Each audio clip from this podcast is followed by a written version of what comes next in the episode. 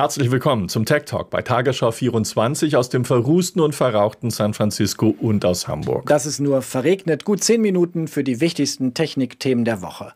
Heute Trump gegen TikTok. Jetzt mischt sich auch Google ein. Und Apple gegen Epic. Jetzt mischt Microsoft mit. Außerdem Corona versus Deutschland, die Warn-App kommt nicht so richtig aus den Puschen und ein deutsches Reisestartup im Höhenflug. Angekündigt, Markus, war die Klage schon, jetzt kommt sie wirklich. TikTok verklagt die US-Regierung wegen eines Erlasses vom 6. August. Darin hatte die Regierung Trump alle Geschäfte mit der TikTok-Mutter ByteDance untersagt. Frist 45 Tage, also Mitte September. Zur Erinnerung, TikTok ist vor allem bei jungen Nutzerinnen sehr populär. Die Video-App kommt nach eigenen Angaben in den USA allein auf über 100 Millionen Downloads.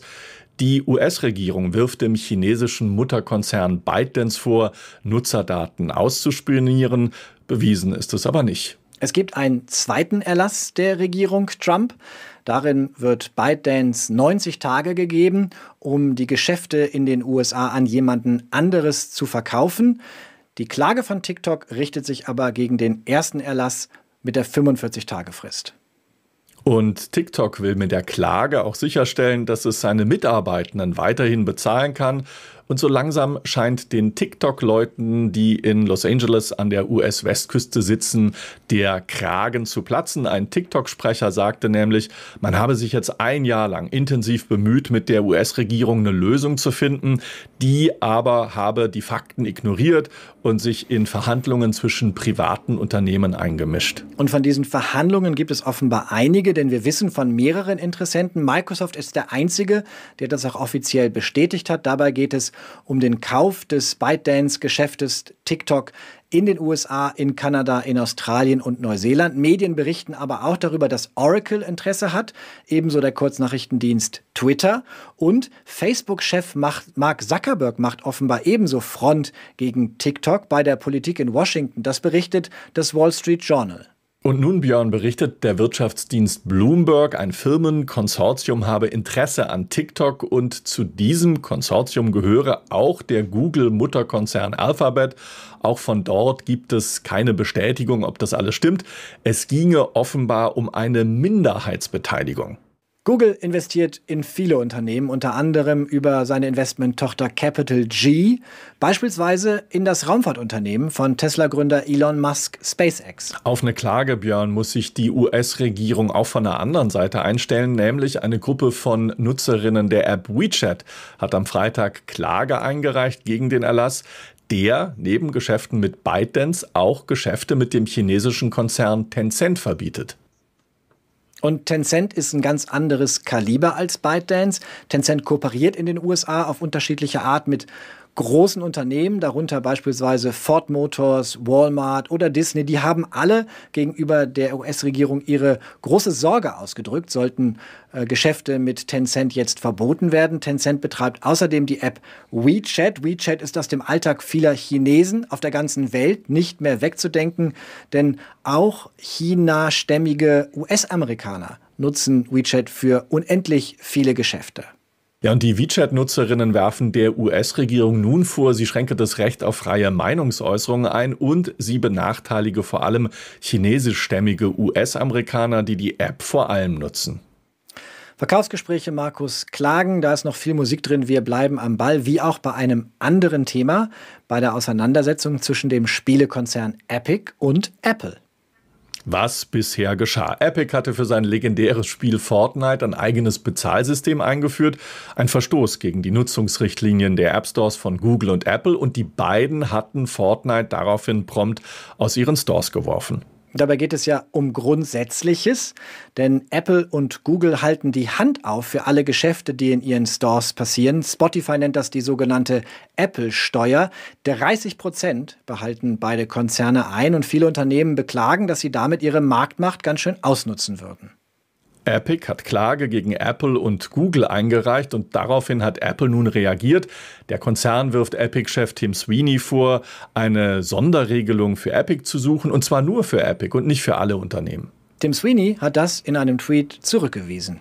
Wir kämpfen für offene Plattformen, von denen alle Entwickler profitieren, schreibt er. Und das hat Epic auch zu Beginn der Auseinandersetzung behauptet. Wir kämpfen hier für alle, die unter den 30 Prozent leiden. Ja, und der Streit verschärft sich aber noch weiter, denn Apple droht nicht nur mit dem Fortnite-Boykott, sondern es droht auch den Support für die sogenannte Unreal Engine von Epic einzustellen.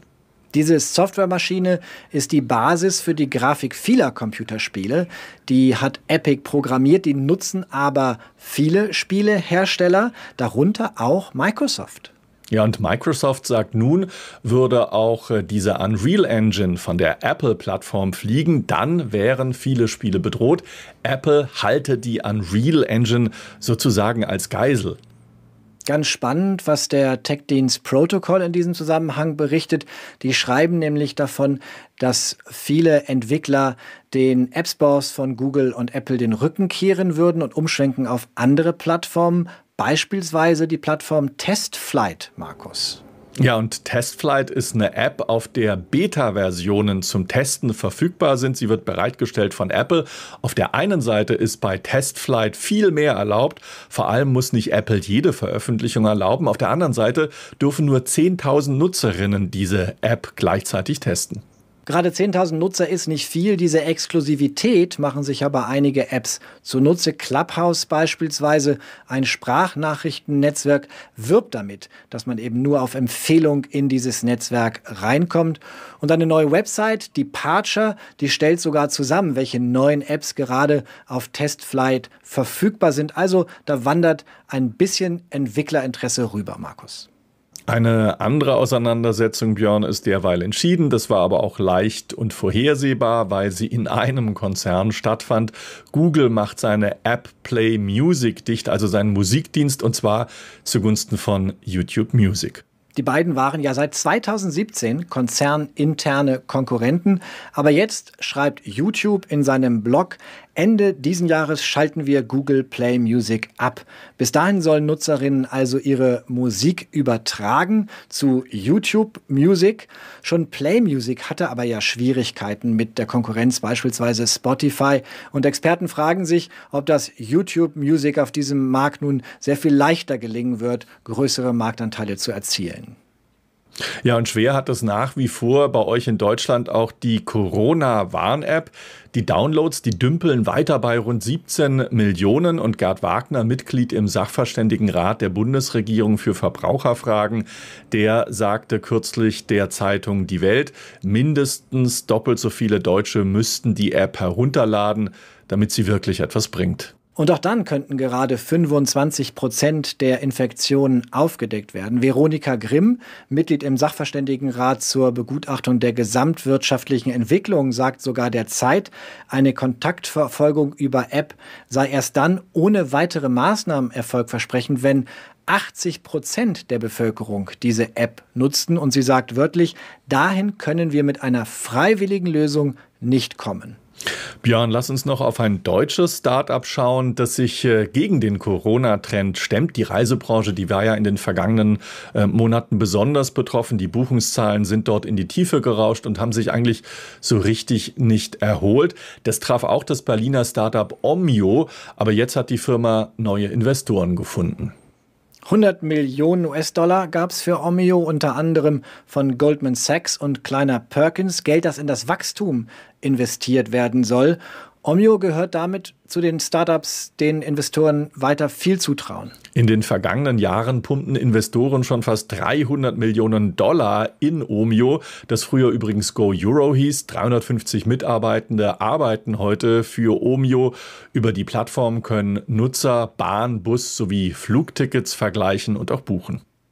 Naumio sagt, wir sind heute schon wieder bei 50 Prozent des Geschäfts, was wir vor Corona hatten. Also, zumindest wenn man dem vertrauen darf, eine gute Entwicklung. Und das war der Tech Talk hier auf Tagesschau 24.